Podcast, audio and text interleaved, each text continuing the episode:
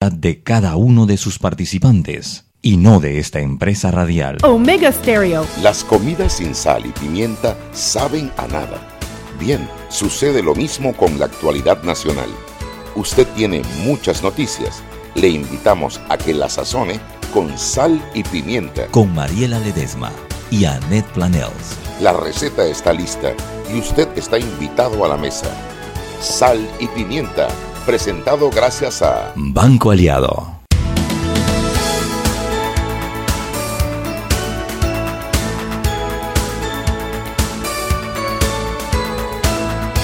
Buenas tardes, bienvenidos a Sal y Pimienta, un programa para gente con criterio, Mariela, con criterio. Yo soy Peque. Tú no eres Peque. Todos lo somos. Hoy es viernes 18 de mayo, esa fecha es como bonita, 18 de mayo, tú sabes. Dice que mayo es el mes de las novias, ¿no? Bueno, Y- mayo es el y mes de las la- moscas. Bueno, yo no levanto ni sospecha, así Bueno. que Bueno, a ver si algo cae. Puedes puede levantar moscas. Es el mes de las novias y de las moscas. ¿Quién quita, eh? Bueno, ah, bueno, para los católicos es el mes de la Virgen, así que también es un mes bonito. Y de hecho en muchos países se celebra el Día de la Madre, de la Madre, en mayo. 13 creo que era, no recuerdo 10, el día, es el, primer, el tercer domingo de mayo o el segundo domingo de mayo. ¿Viste qué pasó? Cuente, cuente qué pasó. Exacto. Es un mes bonito. Es un mes bonito. Eh, y además, hoy, 18 de mayo, cumple mi cuñada Lorena Villarreal de Planels, a la que le mando un saludo. Doña Lorena, feliz cúmplese. de, nuestra Irma. querida Peque. Flaca, flaca, No flaca. soy Irma, de no soy Irma. De no soy Irma, soy cualquiera menos Irma. Así que le mandamos un feliz cumpleaños Beso, a Lorena. Lorena. Beso, Un mamita. feliz cumpleaños. La que sea que un día de risas, de amor. Y dile a Juan Carlos que se sobrepase en besos. Exacto, hoy. ella es una cuñada de campeonato. Tú sabes que eh, ellos empezaron a salir cuando yo todavía estaba en la escuela. Ajá. Ellos fueron novios como mil años, ¿no? Hasta que ella, tú sabes, ¿no? Le, le hizo la, la- le torció el brazo. Le hizo la 23, Así la mi- Kenton, mi la Kenton. era difícil. De verdad, le hizo, la aplicó la Kenton, le torció el brazo. como siete u ocho años de novio y ella le apretó así el brazo y han tenido un matrimonio espectacular. Y la verdad Bueno, de ahí nació. Irma Pilla. Irma, Paola y Juanji.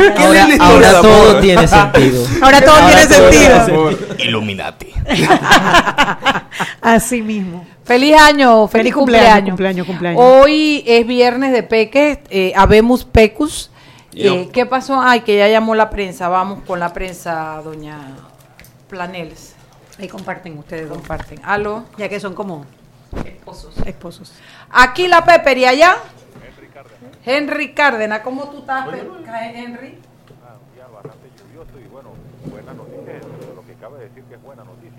Sí, nos dan ganas. Se oye muy bajo, eh, Henry. eh, Sí, se oye bajo. Y ayer me dijeron que también se oía muy bajo. Yanel dijo, ¿aló? Aló, ahora sí. De escucharte te escuchamos, pero se oye como lejos. Sí, ¿verdad? Se escucha bastante distante. Ujú, Aló. ¿Sí? ¿Aló? Bueno, habla duro, Henry, habla duro. ¿Quiere que grite? Eso, grita. que es lo más leído hoy en el diario Bueno, La bueno, La Prensa. noticia que surgió en horas cercanas de Rayando la Mediodía, ¿no? Lo del Sindicato Único de, de la Construcción, de la Voz de la Construcción y la CAPA, sobre la firma del acuerdo eh, que llevó a salario prácticamente de un mes de huelga. Ambas partes lograron sentarse eh, en la mesa y llegaron a un acuerdo después de tantos, tantos días y mucho mucha tensión entre ambas partes, ¿no? Así es. Y bueno, y también el golpe económico que eso ha sido, ¿no? El- esperemos que el arreglo no sea eh, la estocada para, para, para un problema dentro de ese rubro de la construcción. No, esperemos que no, y bueno, no sé si les, les puedo leer brevemente de forma general la tabla de lo que se acordó. Sí, A por ver, favor. dilo. Es, bueno, eh, aquí la tabla que fue publicada de, de ambas partes para lo que es los incrementos del acuerdo que incluye 2018 hasta 2021.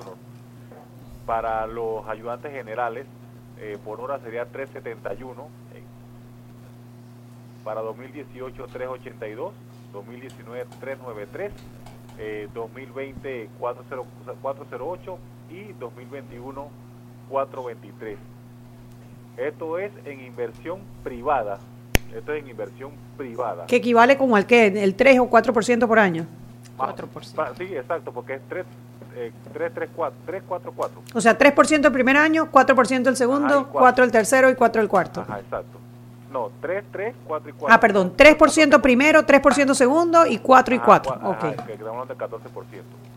En la inversión pública, la inversión pública habla de 371 que está, ¿no? A pasa a 386 2018, 3401 2019, 420 en el 2020 y 439 en el 2021. Esa es más alta. Es más. Son los megaproyectos que No, le no, no, llaman, sí. ¿no? Y en los megaproyectos hablan de un otro. 11% también. 11. Por año no. No, no, no, en total. En total, total. en total. Entonces fue que fue 14% en el privado, ¿cuánto en el público? Estamos hablando de eh, 11, eh, 14% también, pero 14.2. Ah, ok, un pero- poquito más. Ajá. Ah, pero para cuando se trata de me- mega obras, 11%.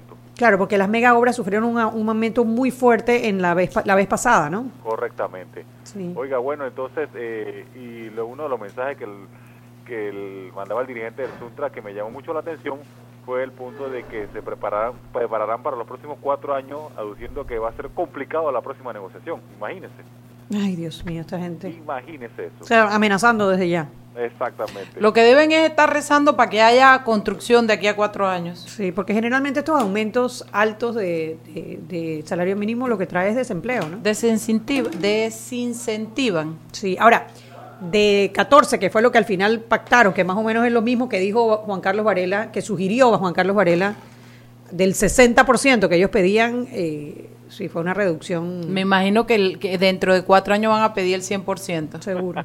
Sí, bueno, pero es menos también de lo que fue la vez pasada, que creo que fue 36% Sí. en el hace cuatro años, o sea que venimos hacia abajo, ojalá que, ¿Y que qué eso no afecte, porque al final todo el mundo tiene derecho a, aplica- a aspirar a mayor Sí. salario, el tema es el tema de la productividad y la sostenibilidad de la industria.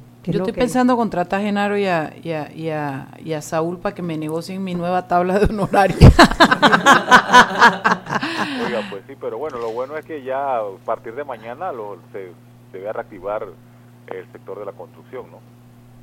Eso es lo que debe ocurrir de forma normal. Qué bueno, porque eso sí, la verdad que estaba golpeando a muchos microempresarios, ¿no? Los que venden la chicha, los que venden los carritos que venden la comida en las construcciones. Hombre, y el de fritura que pasa a las 10 de la mañana. Oye, todo. desde esa gente, la gente que vende materiales, Sí. los camioneros, o sea, la cadena, eh, la cadena de servicios alrededor de la, con- de la industria de la construcción estaba golpeada y al final eso golpea toda la economía. Oiga, bueno, la otra noticia, eh, bueno, que es bastante triste, la, que lo está buscando mucho la gente, lo que está viendo, buscando reacciones del accidente en Cuba, ¿no? Eh, Ay, sí. El accidente, bueno, le- hasta ahora el último informe, eh, cuatro personas lograron sobrevivir, llevarla a un hospital, pero solo eh, tres eh, están con vida todavía, pero en estado crítico, reportaron los... los ¿Y hubo muchos muertos? Dígame. 104 iban en el Ay, no. Sí, muy, muy, muy, muy, muy... Ay, a mis hermanos cubanos, yo de verdad que solidaridad y cariño, pero ese pueblo yo sí lo quiero, esos cubanos, yo, yo, si hay un pueblo que yo siento hermano, hermano, son los cubanos. Pobrecitos, ¿no? Porque, pero es que esos aviones deben ser que eran del año de la cuácara, viejísimos. Así es. Oiga, bueno, para mañana... para Y no me vas a decir nada de la, de la audiencia de, de Financial Financial, Pacific. Pacific. Todavía no hay nada nuevo. Eh, lo último eh, que salió, eh, que ahora en la tarde, era lo que se reanu- reanudaba, eh, que se está pidiendo eh, el llamamiento a juicio a 11, a 11 de los, de los, de los involucrados y sobrecimiento para dos personas, Bueno, provisional. pero les negaron el, el, el incidente de, prescri- de prescripción, Sí, ¿no? que es lo que era importante, ¿no? Sí, exactamente. ahí hay que- eso también, pero ahora están todavía, se retomó la audiencia en horas de la tarde, hace como Ah, mira, horas. mira. No ha habido novedad todavía, no ha salido todavía. Bueno, habrá que esperar, habrá que esperar la edición de mañana del diario de la prensa para enterarnos qué pasó con esa audiencia que la verdad que Financial Pacific es un tema sentido, ¿no? Sí. Por todas las, bueno, hay una Vernon. persona desaparecida, no por este caso, pero pues eh, que Vinculada. tiene que ver vinculada al tema y sí, todo lo que tiene que ver con Financial Pacific eh, interesa a los panameños. Bueno, mañana nos, mañana es el día del periódico rico, en la Ay, cama, sí, del con berlinés. Con el cafecito. Sí, señor, mañana es mi día de leer la prensa en papel. Oiga, para mañana tenemos dos temas un poco diferentes, pero así mismo interesantes. Eh, en economía estamos publicando eh, algo sobre Cristóbal Pérez. ¿Quién es este señor? Este es un señor que, que se dedica a la agricultura, sin embargo, de una forma, eh, de un producto no tan conocido. Estamos hablando de las espirulinas, ¿Eso qué es? llanos de Chepo. Es una alga unicelular. Una alga. entre los suplementos de mayor eh, valor proteico, que de allí la ONU lo recomienda para disminuir el hambre en las zonas más pobres del planeta. Mira tú, qué belleza, y eso es un, un producto, de- o sea, lo desarrolla aquí en Panamá, en Ah, Chepo. los llanos de Chepo. Oye, qué interesante. Mira, son esos, precisamente esos nichos lo que pueden salvar el sector Panamá, agrícola. exacto, claro, porque nosotros no tenemos... del, del atraso agrícola que tenemos. El tema agrícola nosotros no tenemos para grandes extensiones, para, para productos extensivos. Ahí no ¿Será que podemos ser sino para nichos, nichos específicos que puedan, eh, realmente que sean de alto valor para el, para el agricultor. Así es. Y la otra es mañana eh, es, es- el Día Mundial de la Donación de Leche Materna. Entonces, eh, con, con este eh, tema tenemos algo importante que el Banco de Leche Materna eh, pasteurizada de la Caja del Seguro Social eh, enfrenta dos problemas, ¿verdad? Uno en cuanto a espacio y ahí más que todo para lo que es que tengan el ambiente adecuado para que las madres donantes vayan y las que van con sus hijos puedan tener eh, un lugar donde eh, atendan a los, a los hijos mientras ellas donan. Qué bien. Eh, Y lo otro es que no hay, ahí no hay una cultura de donación, ese es el otro problema que tienen. Miren que solo eh, de 2014 a la fecha, eh, solo se ha donado 463.5 litros. O sea, prácticamente en cuatro años solamente 463 puntos litros. Y yo sin nada. Henry, yo no tengo nada para donar nada. No, ya nosotros ya pasamos por ahí, ya, ya, ya pasó Juan. Juana en este Esta caso. leche- Estas leches son destinadas, este, este- estos litros de leche son destinadas a recién nacidos prematuros, eh, enfermos o bajos de peso, ¿no? Y bueno, se va a sacar una, una nota eh, llamando más a la conciencia, ¿no? De la importancia de la donación de leche materna. Ah, bueno, excelente. Bueno, Muchas don gracias, Henry. Henry. Saludos, Gracias por las el- noticias. lunes. Hasta el lunes, Hasta el amor. lunes. Bye. De Chugi, ni tuyo nada. No, Hay- un tema con esto del. Suntras que a mí realmente me preocupa, que me puse a analizar. Y es que realmente si el salario sigue aumentando... Rubén Cruz les habla. Hola, ¿qué tal? Buenas noches.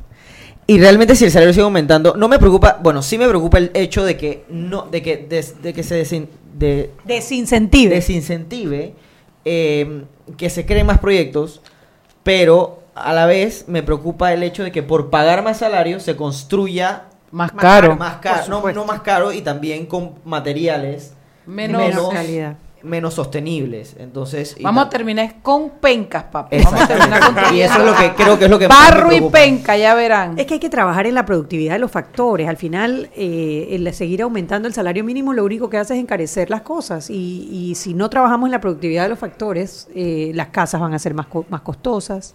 A mí me preocupa también porque la construcción... y menos y de menos calidad. Eso es lo y realmente de lo- menos calidad, claro, sí. La construcción eh, es un sector que distribuye mucho dinero, mucho dinero eh, a muchos niveles. Y si la industria de la construcción sufre, o sea, lo peor que tú puedes hacer es cuando hay un decrecimiento de la industria es aumentar sus costos. Claro. Eso es, es una, vaya, es una realidad. Es una mala fórmula matemática. Totalmente, aquí todo el mundo pierde. 6 y 15, vámonos al cambio y de regreso empezamos con los peripatéticos. Seguimos sazonando su tranque Sal y pimienta. con Mariela Ledesma y Annette Planels. Ya regresamos. De grande a más grande, estás listo para dar el paso. Es hora de llevar a tu capital, a tus negocios y a tu patrimonio al más alto nivel financiero. Da el gran paso. Banco Aliado, vamos en una sola dirección, la correcta. Para que su local, servicio o producto se dé a conocer o incremente ganancias, anúnciese en Sal y Pimienta 391-7670-6671-3411. Si usted nos escucha, sus clientes también. Sal y Pimienta 391-7670-6671-3411. Llega con tu equipo a Claro y recibe triple data, minutos y redes sociales gratis al adquirir un plan postpago desde 25 balboas. La red más rápida de Panamá. ¡Claro! El 14 de mayo marca un nuevo reto para el Canal de Panamá con el tránsito del Norwegian Bliss, el crucero más grande y de mayor capacidad que podrá transitar por el canal ampliado. Es el trabajo del maestre de esclusas dar las instrucciones de abrir y cerrar las esclusas, así como de vaciado y llenado de las mismas. Estos junto con otros más de 150 profesionales que directamente hacen cada tránsito posible. En equipo ningún reto es imposible. Nos encantan los retos. Canal de Panamá. Seguimos sazonando su tranque. Sal y pimienta. Con Mariela Ledesma y Annette Planels. Ya estamos de vuelta.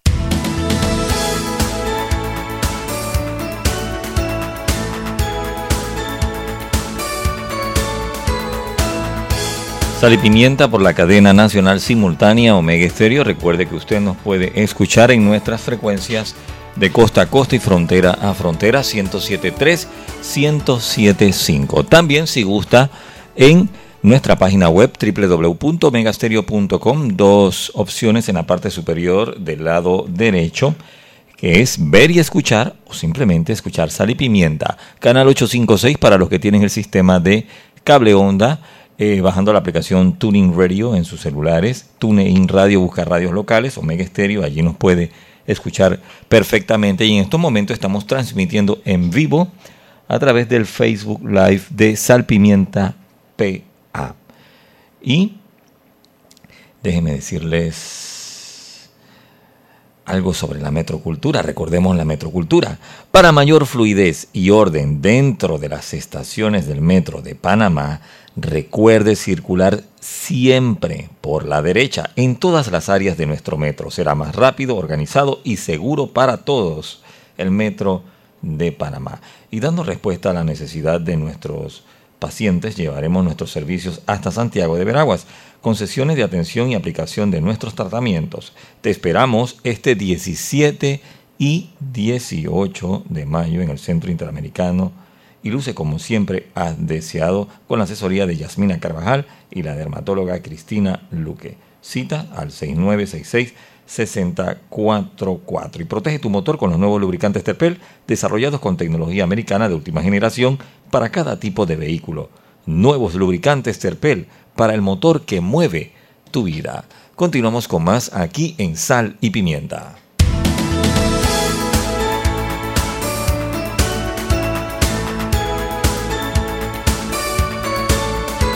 Y estamos de vuelta en Sal y Pimienta, programa para gente con criterio, por supuesto. Formado. Como Mariela. Como Mariela. ¿Quiénes Oye, hay aquí con Y criterio? después Joel. Ahora que escuché lo del metro, hoy me pasó algo en el metro. La Que te encontraste, te felicitar- encontraste un centímetro. No, no, no. Yo quiero felicitar a- a- al personal del metro porque... Eso fue un chiste nerd. hiper nerd. Porque hoy eh, una muchacha entró en labor de parto al lado mío en el metro. What? Y ¿Eres el- papá? Eh, No. no.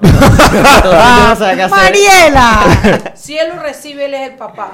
Yo no, no, de hecho eh, estoy averiguando a ver cu- qui- quién es y dónde está porque me ¿Quién es pareció... el papá? Ella no sabe. quién es ella porque estaba sola, entonces entró en labor de parto y la verdad es que la acción de ellos fue súper rápida. De verdad. Sí, Oye, sí. qué bueno. Entonces, chapó para el metro de Panamá. Chapo. ¿El metro o el metrobús? No, el metro, el metro. En el metro, ahí en mismo la próxima atendieron. estación estaban con silla de rueda y todo el equipo y la sacaron en cuestión de Oye, chapó al metro de Panamá. Bueno, la metrocultura. La verdad que sí hay una institución pública de la cual hay que sentirse orgulloso, además del canal de Panamá. Yo creo que el metro sería. Pero ¿no? te das cuenta que la educación funciona y que los panameños responden a los parámetros. Es que ese es el tema que Cuando necesitamos. le pones parámetros. parámetros y a la certeza gente. de castigo, Sí, porque señor. donde alguien tira basura o hace algo en el metro, ahí mismo lo multan. Lo multan, no lo dejan subir, etcétera. Es que es así. Bueno, chapó Metro de Panamá. Chapó, don Roberto Roy y todo su equipo. Sí, señor. ¿Qué chapo? Es felicidades. Ah, chapó jo. es que te tocas el sombrero. Es que Ok, ok. no parle español y chapeau. Chapó. Je ne parle pas français. no eh, parle Hombre, pues. Tú no estás en Estados Unidos. Traduce, Chombo, traduce. Bueno, hoy estamos muy contentos porque recibimos en casa a nuestro peque Jackson. El pelado Jackson que andaba por los Washington, que fue denominado, nominado, ganador, elegido, eh, líder emergente. Líder emergente de las Américas, invitado por el gobierno de los Estados Unidos a Estados Unidos. El tipo vino como 10 libras más gordo y yo le dije, negro, tú estabas en la lama, hermano, cuando te fuiste de aquí. El tipo dice que nunca había visto tanta comida y que cuando llegó y vio los, los waffles, Waffle. dice que él dijo, todos los días me voy a comer 10 waffles. Y el tercer día ya no quería saber de los waffles. ¿Qué pasa? El man iba con hambre, loco. Chasí. No, y, lo- y los gringos te ponen de que crema batida, de Ajá. que chocolate, chipa de chocolate. O sea, todo para el waffle. Yo, Dios del verbo, he encontrado el cielo. Y al tercer día, mm, mm, ya. Ya tienes tu tortilla y todo. Ya, ya, dame mi fritura. Ya, párame este Pasa para acá evento mi ya. bofe, pasa para acá mi bofe. Suficiente. No, pero feliz de la, de la experiencia. De verdad que no lo cambio por nada. El hecho de representar a tu país, Sí. representar a la gente que tanto te decía, que tanto te apoyaba, que tanto te decía, Y felicidades, Dios te bendiga. Todas esas personas yo me las estaba llevando. Yo sé que, además, yo sé que por allá por, por, por Costa del Este, unas doñas que tú nunca. ¡Ay, él es Yo me sé ese bochinche. Sí, sí, yo también. Yo hice ese así. bochinche. cuenten, cuenten, cuenten. El Para los que viejerío, no el viejerío igual que yo, porque todas eran viejas igual que yo, vieron al chombo emocionado, se pararon fotos, selfie o sea, el tipo está en real fama, loco, Qué de verdad. Jackson ya empieza a pedir los canjes por redes sociales. Si yo te, si yo te echara los cuentos. Ay, a la máquina. Oye, mi déjame decirte, dale la buena noticia a nuestros oyentes de ahora de que eres embajador, de que eres... Soy influenciador de UNICEF en Panamá. Solamente hay dos y uno es César Barría y hoy ahora soy Wow. yo. Oye, Así qué que- bien, papá, te felicito. Yes. Éxitos. La verdad que estás empezando una carrera con el pie derecho. Sí. No, estoy y nos sentimos, nosotras, las mamás peques, nos sentimos muy orgullosas. muy orgullosa Muy de orgullosas. él porque eh, a mí lo que me gusta y lo que lo que quiero que, eh, resaltar es que lo que es importante es la determinación no de ir a por tus sueños porque esto eh, Luis Alejandro alias Jackson es un José José, Alejandro. Alejandro José. Yo paro los hijos y después no me acuerdo los nombres que le pongo. José Alejandro, que ni sabemos porque es que todo el mundo le dice Jackson, eh, es un muchacho que viene de un esta- esta- estrato humilde, que nada y que escuela privada ni nada de esas cosas, el tipo ha estudiado con mucho esfuerzo de sus padres, que son los héroes detrás del héroe, De verdad. y su abuela y su familia, y entonces él, ¿cómo aprende a hablar inglés? Montado en un bus y viendo cómica y hablando con los con los turistas que van para, para el- la esclusa del canal. Eh, se gradúa, estudia, es un muchacho que le gusta la matemática y que eh, siempre ha querido compartir y, ha, ha- y de hecho ha compartido el sueño y el plan de Ayudinga con Joel. Y, y, y entonces ambos han hecho un trabajo muy lindo y bueno, este muchacho logra el primer sueño de su vida. Cuando hace mucho tiempo yo le pregunté, dice, el sueño de mi vida es irme para Estados Unidos y conocer Estados Unidos. ¿Te acuerdas que me dijiste? Y yo decía en mi corazón, ay, si yo fuera millonaria, yo me llevaba a Jackson y todo. bueno, para que ustedes se den cuenta que cuando uno se abre al universo, el universo se abre a uno y es dar y recibir. Entonces Jackson ha tenido unas vacaciones, una experiencia inolvidable de 15 días, que era un curso, porque no, no era para pasear, Era, ¿no? un- era una capacitación inmensa. Yo en ningún momento estaba aburrido. Era y que vas ahora a, net- a hacer networking, vas ahora al Capitolio, vas ahora a hablar con, un- con el que fundó una escuela virtual que ahora tiene 100 millones de usuarios. O sea, o sea todos los días. Ah, tenía llegó la algo. peque, llegó la peque. ¡Ey! ¿Qué tal? Un día jugué fútbol con refugiados. ¿De verdad? ¡Qué ponchera! Nadie sabía jugar fútbol porque, ajá, Estados Unidos, ¿no? Pero eh, jugué, yo pude que, pero yo sí jugaba fútbol. Compré unos guantes en Walmart y jugué fútbol con refugiados africanos y refugiados latinoamericanos. Ay, qué rico. Ey, y los Te metieron tu buen par de gol. Ah, no, no, no, no, no, no, no. Invicto, papá. Aunque los mexicanos me empezaban a decir malas palabras en español pensando que yo era gringo y que, ¡Ey, yo te entendí, condenado! Fue muy, muy, muy, muy divertido compartir con gente que no tenía casa. Pude compartir bastante con gente mendiga, con gente que daba todo por el todo para hacer de Estados Unidos un lugar mejor. Y el hecho de pensar que Estados Unidos, que uno piensa que, que es el lugar del McDonald's, que todos tienen plata y que tienen tantos problemas, Sí, claro. te abre los ojos Le pregunté a Jackson brutal. qué es lo que más te gustó y me dijo la gente. La gente, la gente. El hecho de saber que hay gente que tiene la misma pasión, que tiene las mismas ganas de hacer un cambio en su país. Desde Turquía, Tajikistán, Indonesia, Noruega, todos lloraban casi que por las mismas cosas. Que las mujeres no estaban bien reconocidas, que la educación era un asco, que el gobierno era un asco. O sea, se, par- se centraban en los mismos problemas, pero ellos hacían algo al respecto. Y podíamos compartir una risa a sí mismo. Podíamos luchar contra todos estos problemas a sí mismo, compartir una soda o una salida. Una... Era gente impresionante que yo la verdad me quito el sombrero. Yo la verdad era un detalle al lado de ellos. Además, el hombre causó sensación entre las féminas, pero como él es un chico que se fue con su, o sea, se fue con novia, dejó a su novia aquí en Panamá y se fue, el tipo regresó virgen y le dijo a la novia, mami, te he sido fiel. Te he sido Si yo te fiel. echara los cuentos. ¿Qué Ay, cuentos no, de nada? Tú no tienes cuentos de nada. Tú no ni vengas. fuiste, no jodas y no Tú me vengas a dañar el pelado que me Yo- pero yo sé No fuiste cosas. nada. La novia lo va a matar por culpa No, no, tuya. no, mi amor, Yaelin, te amo un montón. Espero que te recuperes. Soy de Yailin, soy de Yailin. Ella está ¿Y entonces? Hey, jódete. ¿Y qué, qué pasó conmigo? No, ¿qué? Esto no sirven, no sirven. Aquí No, te digo sinceramente. No, hombre, no. Pero bueno, me alegro. ¿Y cuál es el mensaje que traes? ¿Cuál es el mensaje que vas a llevar a la UNICEF y cuál es el mensaje que traes de allá para tu país? que el premio, el, esta cosa del UNICEF, todo eso fue, no fue una cumbre de nada, fue un paso. El gol final es cambiar la educación de Panamá para mejor. Qué bien. Y eso no ha cambiado, se ha reforzado. Y el hecho de que tú estés en este caminar y hacer estos pasos, simplemente un paso más fuerte y más determinado sabiendo a dónde quieres ir. Eso es, eso, eso es el mensaje. De, de mí, de, de, de Joel, no van a esperar menos que gente más comprometida y más fuerte, con, con ideas más locas, con desveladas más desveladas. Con más infografía. con más infografías. eh, Con más de- computadoras explotadas. exacto. Con más de todo. que Porque si no se cambia la educación en Panamá, entonces no habremos hecho nuestra misión aquí en Panamá. So, Patria o muerte, hasta la victoria siempre, mi comandante. yo, yo no comparto eso, nada más para que sepan. yo nada más quiero cambiar la educación. Educación o muerte, pues. Eso, ajá, educación o muerte. tenemos puesta esa vaina. Educación o Cambiaremos muerte. la educación o moriremos en el Nintendo. Eh, ajá, exacto. Cambiaremos. Guerrillero cambiaremos y- la educación o moriremos en el intento. Eso lo dijimos hace muchos años, casi que cuando nos conocimos. Ah. y este, Sí. y este es el Che Batista ahora que se está dejando Che la barba. Batista, por favor.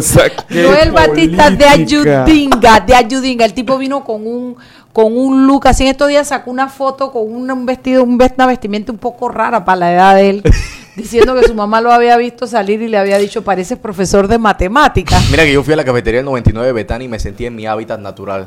¿Por qué? Todos eran viejos. Puro bien. Todos eran viejos Ay, echando quiero que cuentos. sepas que yo hoy fui a la cafetería de Rivesmith de Bellavista y era, yo era una más de la tercera edad que estaba sentada ahí. Te lo juro, te lo juro, te lo juro. Me comí una piñita ahí. Digo, nada más falta que me saque los dientes. y te, te acomodé la chapa. Pero sí, Compra papilla, compra pero estabas, avena. estabas tumbando gobiernos. No, yo no estaba tumbando, estaba matando tiempo. Estaba matando tiempo. Hay cambio. Nos acaban de acordar que es hora de irnos al cambio. Vámonos. Seguimos sazonando su tranque Sal y pimienta. con Mariela Ledesma y Annette Planels. Ya regresamos. Y aquí vamos en el metro. Esta señora se acerca al botón de abrir la puerta, lo va a apretar y ahí mismo le cae el central. Claro, que tenga paciencia, hay que esperar a que se encienda la luz verde. Seguimos acá en la estación del metro. Aquí viene este, se está acercando al botón rojo de frenado de urgencia. ¿Qué hace? Lo va a apretar. Muy mal, muy mal. Y muy bien la intervención del árbitro. A este le sacan la roja. Y mira a este, se va a bajar a los rieles. ¡Qué locura! ¡Qué locura! No, no, no. Roja clarita. ¿Cómo se va a bajar a los rieles? Fuera de juego, señor. Sigue las reglas de comportamiento del metro. Son para tu seguridad y para que el metro siga avanzando como te lo mereces. Metro de Panamá. Lo bueno avanza. Para que su local, servicio o producto se dé a conocer o incremente ganancias, anúnciese en Sal y Pimienta 391-7670-6671-3411. Si usted nos escucha, sus clientes también. Sal y Pimienta 391-7670-6671-3411. El 14 de mayo marca un nuevo reto para el Canal de Panamá con el tránsito del Norwegian Bliss, el crucero más grande y de mayor capacidad que podrá transitar por el canal ampliado, con 168.800 toneladas brutas y capacidad para 5.000 pasajeros. Es el trabajo de los oficiales de inspección y arqueadores abordar el buque para inspeccionar y confirmar que cuenta con las condiciones para ser abordado por el personal del canal. Estos junto con otros más de 150 profesionales que directamente hacen cada tránsito posible. En equipo ningún reto es imposible. Nos encantan los retos. Canal de Panamá. De grande a más grande, estás listo para dar el paso. Es hora de llevar a tu capital, a tus negocios y a tu patrimonio al más alto nivel financiero. Da el gran paso. Banco Aliado, vamos en una sola dirección, la correcta. Seguimos sazonando su tranque. Sal y pimienta. Con Mariela Ledesma y Annette Planels. Ya estamos de vuelta. Sal y Pimienta por la cadena nacional simultánea Omega Estéreo y en Fundación Telefónica contribuimos con los Objetivos de Desarrollo Sostenible de la ONU a través de nuestros programas de educación digital e innovación, llevando educación de calidad a escuelas en zonas vulnerables del país. Y no te quedes por fuera, aprovecha la promoción Tratamiento Renovacel anticelulítico de última generación. Al fin dirás adiós a las molestias. Saca tu cita marca el 263-8134, 263-8134 o el 209-4284, 209-4284 de Clínica Estética Carvajal. Continuamos con más aquí en Sal y Pimienta. Y estamos de vuelta en Sal y Pimienta, hoy viernes de peques, ya que están Shugi y Pepper en sus celulares. Así que me tocó a mí recibir este bloque. Viene el Bagdad. Esto va a ser. Viene el pra, pra, pra, pra. Va a ser un Vietnam. Ay, no, chicos, con ustedes no se puede. Eh, bueno, sí eh, me gustaría que comentáramos un poco eh, a profundidad el tema de Capac Suntrax. Enhorabuena que se acabó la huelga, pero yo sí quiero saber qué nos costó el fin de esa huelga. Porque. Ah, ok, me, me- me comentan aquí que es por hora. ¿Cómo así? Eso es lo que estoy- Ok, sí, de, para dar contexto.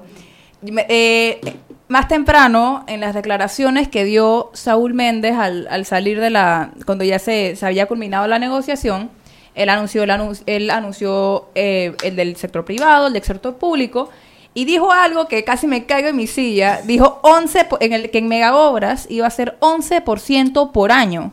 Lo dijo Saúl en su Lo dijo, declaración. lo dijo minuto Saúl Méndez. 1.5. Ajá, en, el- en el, en el video que ronda está a minuto 1.05. Casi me caigo de mi silla.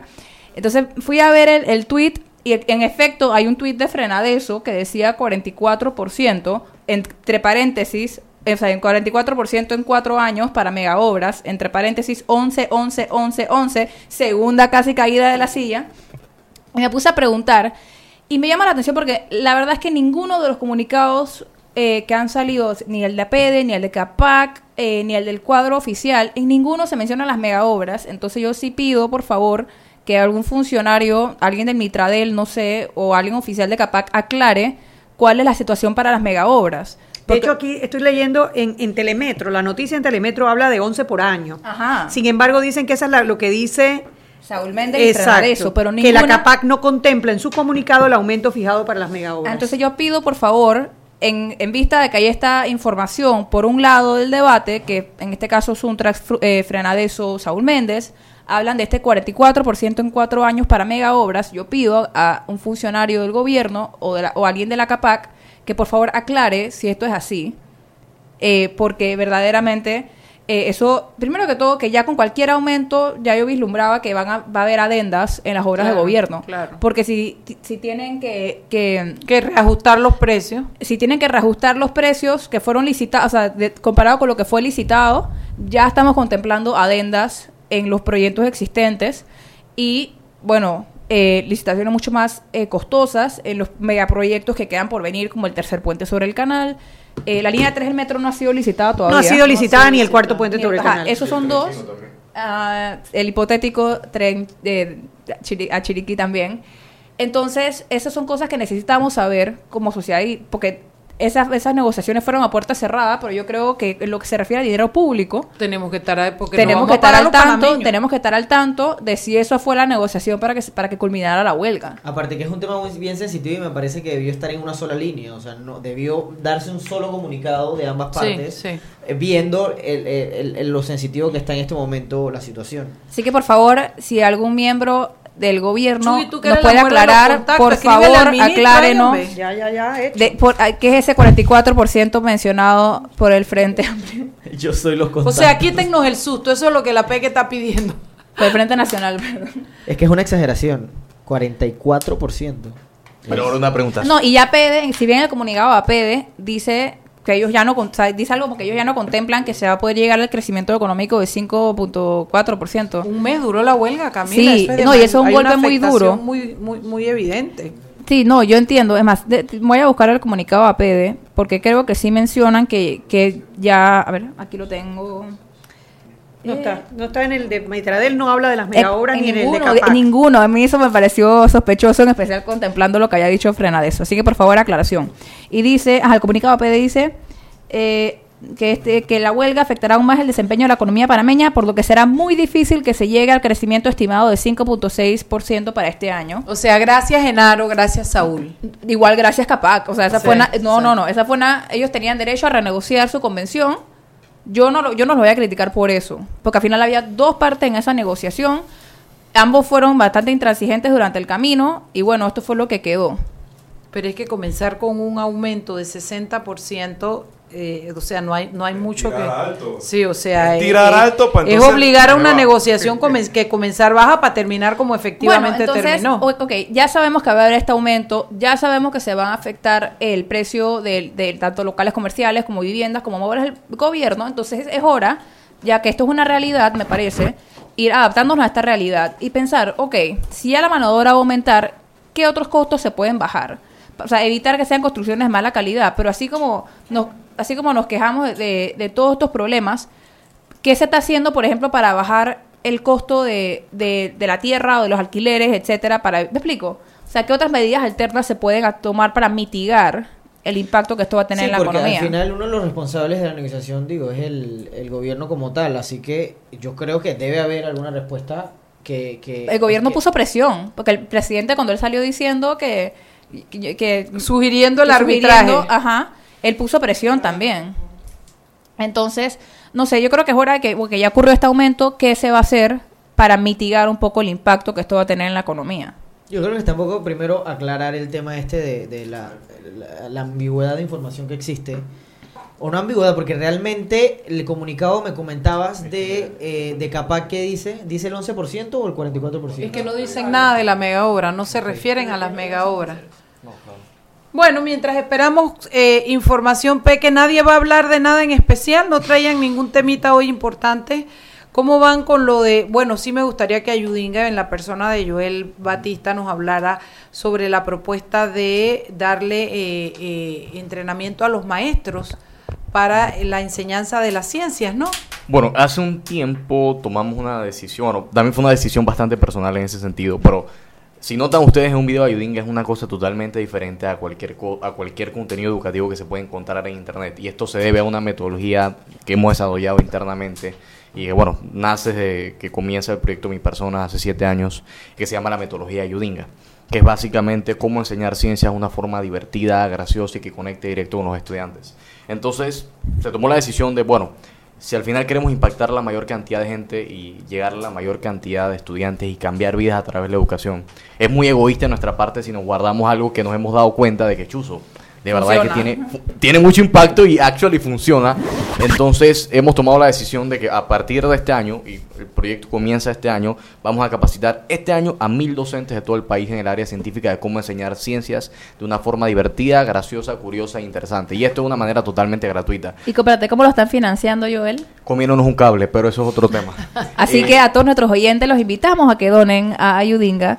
Eh, si quieren más información, existe un Patreon, es una página a la que pueden Ajá. suscribirse para hacer una Él donación. tiene la cuenta de él. una cuenta Está en, la mía. cuenta, está en la cuenta de Está Joel, por ahí dando ya, vuelta que, en ya, Twitter. que, ya que lastimosamente no ha encontrado un banco que quiera abrir una cuenta para Ayudinga. No, sí, sí, sí hemos podido, sí hemos podido. El, el único problema son trámites burocráticos. Bueno, abrir la Mientras- está- él no sabe ni siquiera cómo sacar un paz y salvo. Bueno, mientras logras a Joel abrir la cuenta para Tiene que haber tutoriales de esa vaina. Bueno, ¿Cómo que no hay? Un tutorial de Ayudinga, ya tienes, ya tienes una nueva, un nuevo Sí, haz propósito un tutorial de cómo activar la banca en línea es porque es porque horrible. O sea, eso del token es, Porque no. cuando Es tú sencillo, entras, tú entras al, al mundo de los trámites administrativos, entras a, un- a una dimensión desconocida. Un Hoy negro. los requisitos son unos, mañana son otros, la fila es esta, de aquí te mandan para allá, de aquí, me explico. No, y todo depende de de la buena voluntad, de la buena del voluntad del funcionario.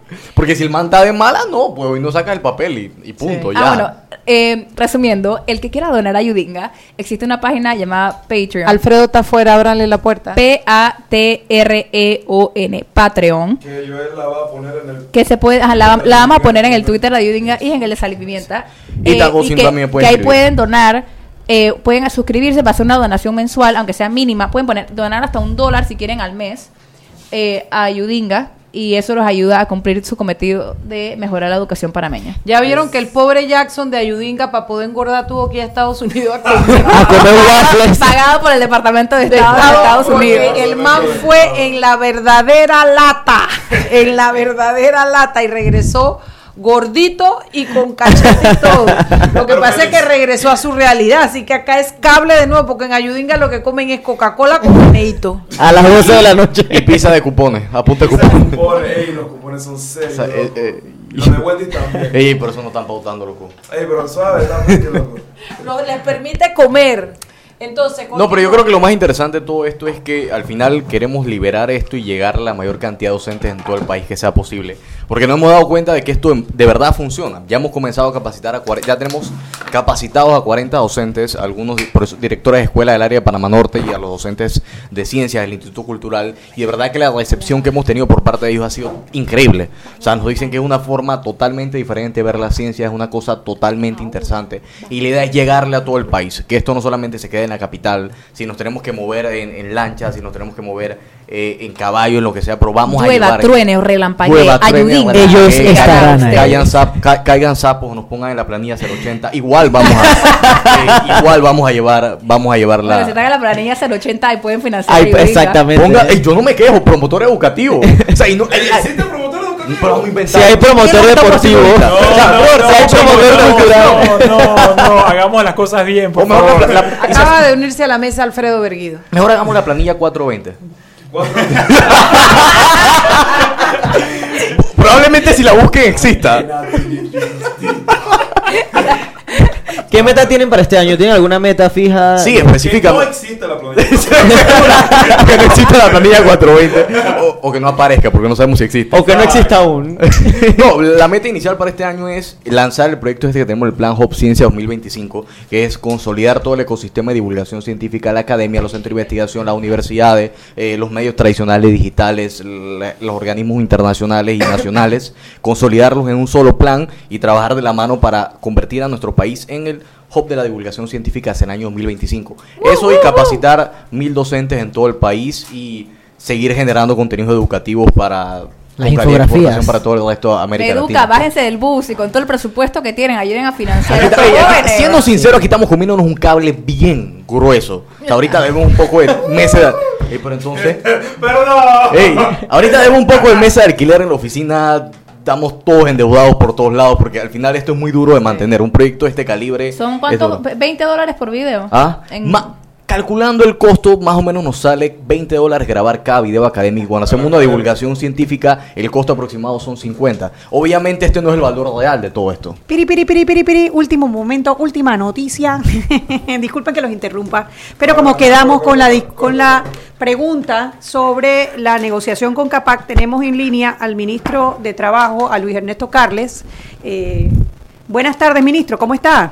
Hola, Anet, ¿cómo están? Mariela, ¿cómo va? Hola, ¿cómo está, ministro? Gusto en saludarle y le agradecemos enormemente que nos llame para apoyarnos a informar a nuestros oyentes. Anel le tiene una pregunta, que estamos preocupadas. Sí, claro. ¿Cómo Bueno, primero estamos contentos porque finalmente se llegó a un acuerdo eh, con eh, entre CAPAC y Suntrax, ¿no? Que eso es un tema que a todos nos tenía preocupados por el impacto que tiene en la economía, ¿no? Pero quisiéramos que usted nos confirmara bien eh, cuál fue el acuerdo al cual llegaron en los tres diferentes rubros. Sí, muchas gracias. Bueno, primero que nada, eh, no ha sido una negociación fácil porque recordemos que, que desde un principio las partes estaban muy distantes. Una pedía eh, 44% por, por los cuatro años, eh, CAPAC ofrecía un 4% por los cuatro años. Pero bueno, ellos se fueron acercando y con las diferentes dinámicas de mediación lograron concer- concertar un punto medio al mediodía de hoy, que es prácticamente, eh, es, es el modelo mismo de la convención, convenciones anteriores que se han negociado, donde se hace una diferencia, diríamos, en tres sectores de inversión.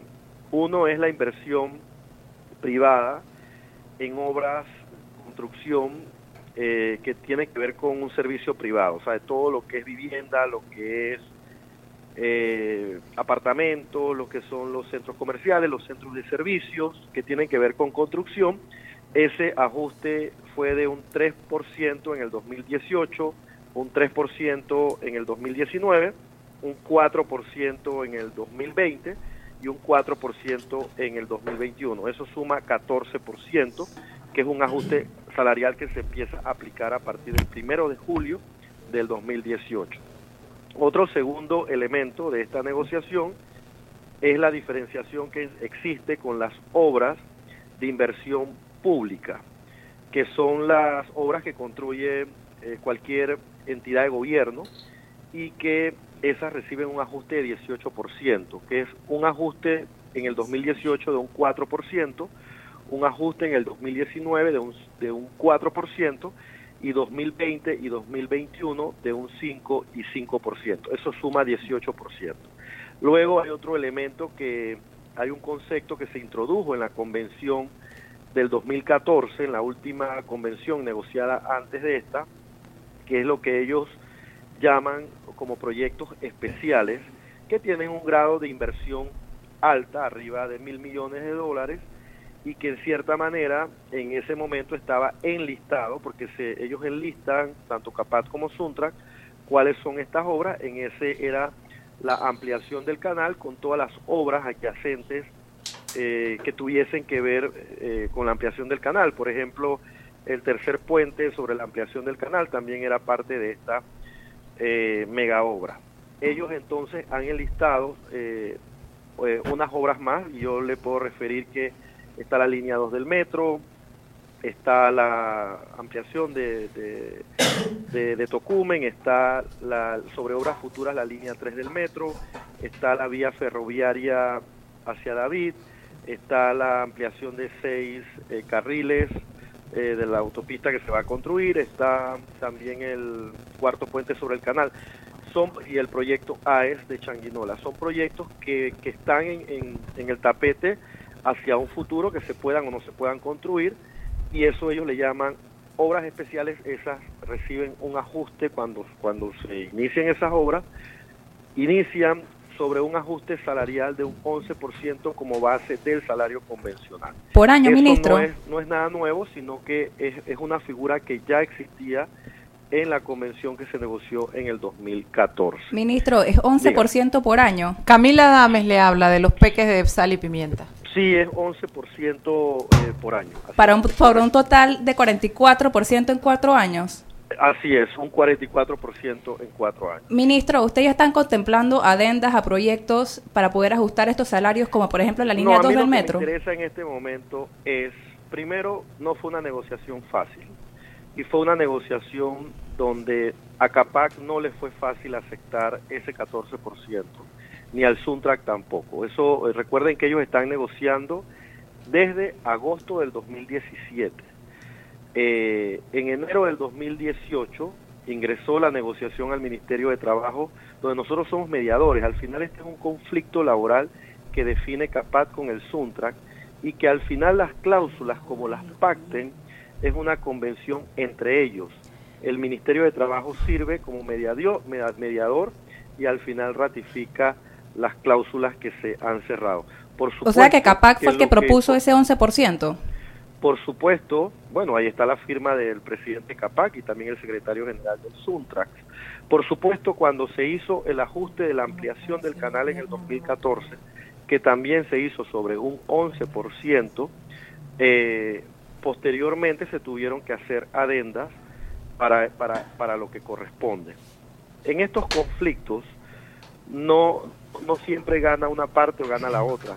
Recuerde que son conflictos donde se, se emergen una serie de situaciones donde tienes a un 11%, 12% de la economía y la empleomanía formal eh, recoge alrededor de 128 mil trabajadores de la construcción. Entonces, todos esos elementos eh, en una negociación eh, son elementos que, como es un conflicto inherente a las partes, eh, nosotros tenemos que eh, ser mediadores.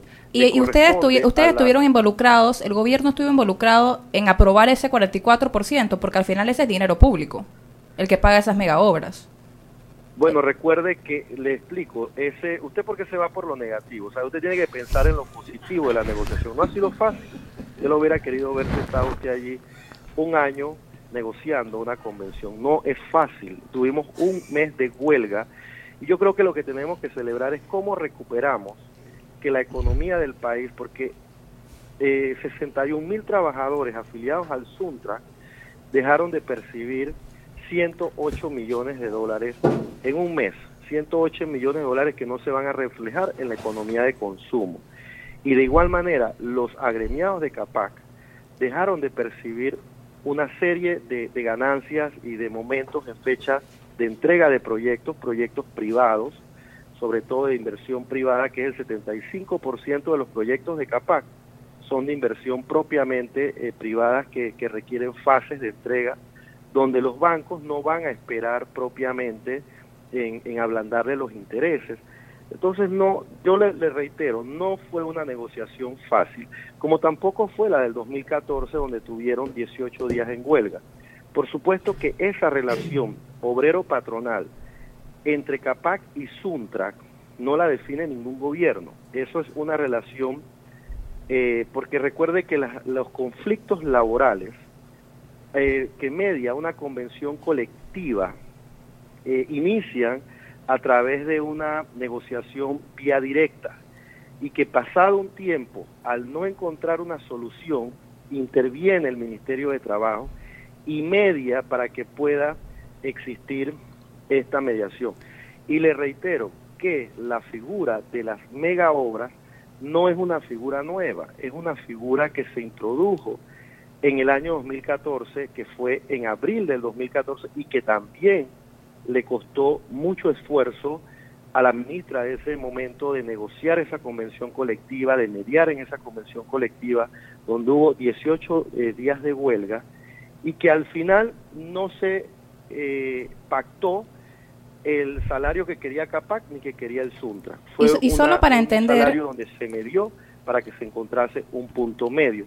Ese es el resultado de las negociaciones. No, no podemos estar todos conformes con, con el resultado. Yo en lo personal me siento conforme, primero porque no se está usando una figura nueva, ya esa figura se utilizó en el año 2014 y recuerde que esos trabajadores que construyeron el canal son trabajadores panameños y no porque hayan no porque no hayan terminado una universidad no tienen el derecho a ganar un buen salario. En eso estamos de acuerdo, ministro. Ponen muchas veces su, su, vida en altura o su vida en ocupa, ocupaciones que no son fáciles desarrollarlas. Y por eso le reitero, ni CAPAC eh, buscaba el 14%, ni Suntrac buscaba el 14%, pero al final llegaron y encontraron un punto medio, un punto de acuerdo y eso es importante reconocerlo. Mi pregunta es, ¿a qué se debe esa diferencia entre un, bueno, hablando por ejemplo con las obras públicas, de un 18% en ese caso, ¿a qué se debe la diferencia entre ese 18% para el sector público y el 44% para las mega obras? No, no ¿Tienen trabajo público, extra? ¿A, ¿A, qué se debe? De inversión, son obras de inversión pública. Cuando se, se hagan los pliegos de cargo, ese es igual como, ha, como pasó en el 2014, por eso le reitero, la diferenciación salarial entre una obra de inversión privada, una obra de inversión pública y una obra especial dentro de la convención colectiva tienen esa diferenciación y es una diferenciación que está cualificada, que está definida de manera conceptual y recuerde que no es el gobierno de turno o el ministro de Trabajo de turno el que redacta la convención. Es un convenio colectivo negociado entre dos partes. Si al final los que no somos parte del conflicto quisiésemos redactar algo, entonces ese algo tendríamos que ser parte. Y le reitero, nuestra mediación es que no se pararan de la mesa, que negociaran todos los días, de buscar diferentes técnicas de, mediación, porque recuerde usted que un elemento fundamental es evaluar o, o, ver los indicadores de la economía. ¿Por qué el ajuste del 2018 es un ajuste menor al ajuste del 2014? Eso es una, una pregunta importante porque los niveles inflacionarios del 2009 al 2013 eran de un 17 o un 18%. En cambio, los niveles inflacionarios del 2014 al 2017 era de 4.2%. Entonces usted se da cuenta que el último ajuste del 2014 en cuatro años fue de 34%. Ministro, Mariela Ledesma le habla. Yo estoy muy agradecida con su participación, pero no puedo dejar de preguntarle porque si bien la CAPAC y Suntrax son libres de pactar lo que quieran, ellos conocen sus intereses y conocen sus posibilidades, cuando se comprometen los dineros del Estado en un 44% de aumento en cuatro años, eso no lo puede decidir la CAPAC y no lo puede decidir Suntrax si no es con el aval del gobierno porque están comprometiendo dinero del Estado panameño. Y yo, con todo el respeto, yo reconozco la labor que ha hecho el Ministerio de Trabajo, reconozco que no ha sido fácil, pero los panameños tenemos que tener la posibilidad de dar nuestras opiniones y de entender lo que está pasando. Y sinceramente, ministro, le digo con toda honestidad, me parece un, un aumento demasiado fuerte porque eso no lo va a pagar la CAPAC, eso no sale de la empresa privada, eso sale de los fondos y encarece las obras que los panameños vamos a hacer. Las alejan más, ministro. ¿El gobierno está de acuerdo con ese aumento del 44%, ministro? Yo concuerdo con usted que no debería de existir diferencias salariales, eh, pero recuerde que dentro de la construcción cada trabajador desarrolla diferentes ocupaciones. Pero yo no me refiero a la diferencia salarial, ministro, no me lo confunda. Yo lo que le estoy diciendo es la diferencia de los costos de, de, de, construcción entre una un, entre una eh, construcción privada, una inversión privada y los costos de una bueno, mega hora que, que paga el gobierno. Los de inversión pública son proyectos emergentes. Cuando le digo que son proyectos emergentes, es que tienen un tiempo de inicio y un tiempo de, finalización. Entonces todos esos elementos dentro de la definición o cualificación que, que, determina la convención colectiva o el acuerdo de convenio colectivo establecen todos esos elementos eh, de riesgo o elementos sustanciales que tienen que tomarse en consideración.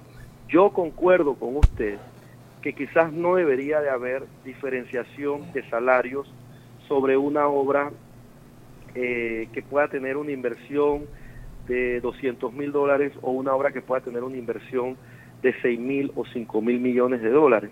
Pero recuerde que las obras eh, que construye el gobierno son obras, o los gobiernos, son obras emergentes, son obras eh, finitas. Y, y, la naturaleza del trabajador de la construcción es, un, es una naturaleza que muy pocas veces entendemos. El trabajador de la construcción ciertamente trabaja ocho meses o nueve meses al año. No es un trabajador permanente, no es un trabajador que tiene, que, que es, que es sujeto de crédito, que objetivamente puede eh, recibir una hipoteca de, de, un banco o de algo, o, o, o sobre todo una, un, una facilidad, una posibilidad de crédito eh, crediticio. Entonces, todos esas quizás ingredientes o elementos ayudan que dentro de la convención colectiva ellos tengan que definir esa diferenciación. Sí, ministro, Quizás, pero muchos más panameños con muchas otras obras y con muchas otras operaciones, profesiones y trabajos tenemos los mismos derechos. Yo creo que la diferencia es que Suntra que está organizada y a mí eso me parece bien. El punto no es ese, el punto es que a mí me parece injusto con el pueblo panameño y se lo digo así de frente como soy yo, que el, claro. lo, el costo de los trabajadores en la empresa privada o en, en, en, o en obras normales del gobierno tenga un, sea uno y porque el gobierno paga las mega obras y es plata de inversión en una mega obra paga. Usted sabe lo que estamos hablando de un 14%, de un 18% a un 44%. Ministro, fuerte, fuerte para el panameño. El, le reitero, Mariela, que en cuanto al concepto de mega obra, es un concepto que se incluyó en la en la convención del Sí, yo lo tengo no, claro. yo, yo, se lo entiendo, ministro, y su explicación y fue que, muy clara. Mi pregunta es si el gobierno está de acuerdo con ese aumento. Sí, es que tiene que estar de acuerdo, porque si no, no se puede dar. No debe de haber diferenciación. Sin embargo, no es igual eh, construir o sea, ser parte de un contratista, que no le quiero mencionar nombres. Sí, está claro, privada, para no meter a nadie. Que sí. un contratista permanentemente tiene 300 o 400 trabajadores y los mueve de un lugar a otro porque un día construye el edificio A, otro día construye el edificio B, otro día está haciendo los residenciales en tal lugar y él se maneja con una planilla bastante estable y permanente dentro de la obra. Y no es igual cuando usted está construyendo un puente o usted está construyendo un proyecto energético, por ejemplo, de inversión pública, donde lo que usted tiene que hacerlo en dos años y debe entender que después que termine esa obra, usted se quedará sin la posibilidad de poder tener un trabajo. Entonces, todos esos elementos se toman en consideración y concuerdo con usted que, que quizás eso es, es, es algo sustancial en cuanto a una diferenciación que no debería existir y puede ser objeto de un debate o de alguna acción por parte de algún ciudadano o por parte de, de, de alguna persona que no esté de acuerdo con, pero recuerde Bueno. que cualquier ajuste que se haga tiene que ser definido en un pliego de cargos, tiene que tener sus especificaciones, tiene que existir igualdad de condiciones para que ese, esos ajustes salariales o esa diferenciación salarial pueda ser incluida y no se vean afectados. Bueno, ministro, le agradecemos- Son fondos públicos, entiendo muy bien su preocupación, sin embargo, tengo que decirle con todo respeto que quizás yo no puedo responderle, eh, aunque concuerdo en parte con usted, no le pueda responder si eso, eh, no voy a usar la palabra legal, vamos a usar la palabra si está bien o no está bien, quizás le tocaría a otra a otro organismo eh, pronunciarse sobre ese aspecto. Bueno, le otro- agradecemos enormemente que nos haya llamado, de verdad, yo reconozco el, el hecho de que usted da la cara, habla, va a los medios, nos explica, nos dio esta deferencia. No estamos de acuerdo, el debate se va a iniciar seguramente en esta semana a lo largo del país. Y bueno, ya sabe, las, siempre estará Sal y Pimienta abierta para escucharlo, para Sí, escuchar muchas sus gracias razones. y siempre deseándoles éxito a ustedes que son unas guerreras de la palabra en, en Gracias, este ministro. tan escuchado a nivel nacional. Gracias, Gracias, ministro. Bueno, se nos fue el programa. La no verdad podemos que ni comentar, será que el lunes lo comentemos, pero realmente esto ha sido un golpe muy fuerte. Yo la verdad me siento impactada por esto, porque yo creo que esto es Mariela Ledesma 425 25 83, no involucro a más nadie. Yo creo que esta premura y todo esto se ha hecho por un por un proyecto en especial que es una bandera para el presidente, yo lo entiendo que es la JMJ, el metro que tiene que estar listo. Es mi percepción que así pasa, sea o no sea, creo que creo que involucrar los, los fondos del Estado eh, en una negociación con un sindicato debieran tener otro norte. Y me siento muy impactada, esperemos que llegue la otra semana y que la ciudadanía decida si esto es importante para los ciudadanos o no. Así es que yo le agradezco a todos los que nos han escuchado y tuvieron la primicia, o por lo menos si no la primicia, la explicación del ministro de Trabajo, saquen sus propias conclusiones y él se tira a rodar la pelota y la otra semana estaremos conversando sobre el tema. Gracias a todos por su audiencia. Chao y perdón, padrino, que nos fuimos. Tu equipo te da beneficios. Tráelo a Claro. Adquiere un plan postpago desde 25 balboas y recibe triple data, minutos y redes sociales gratis. La red más rápida de Panamá. ¡Claro! Grande a más grande.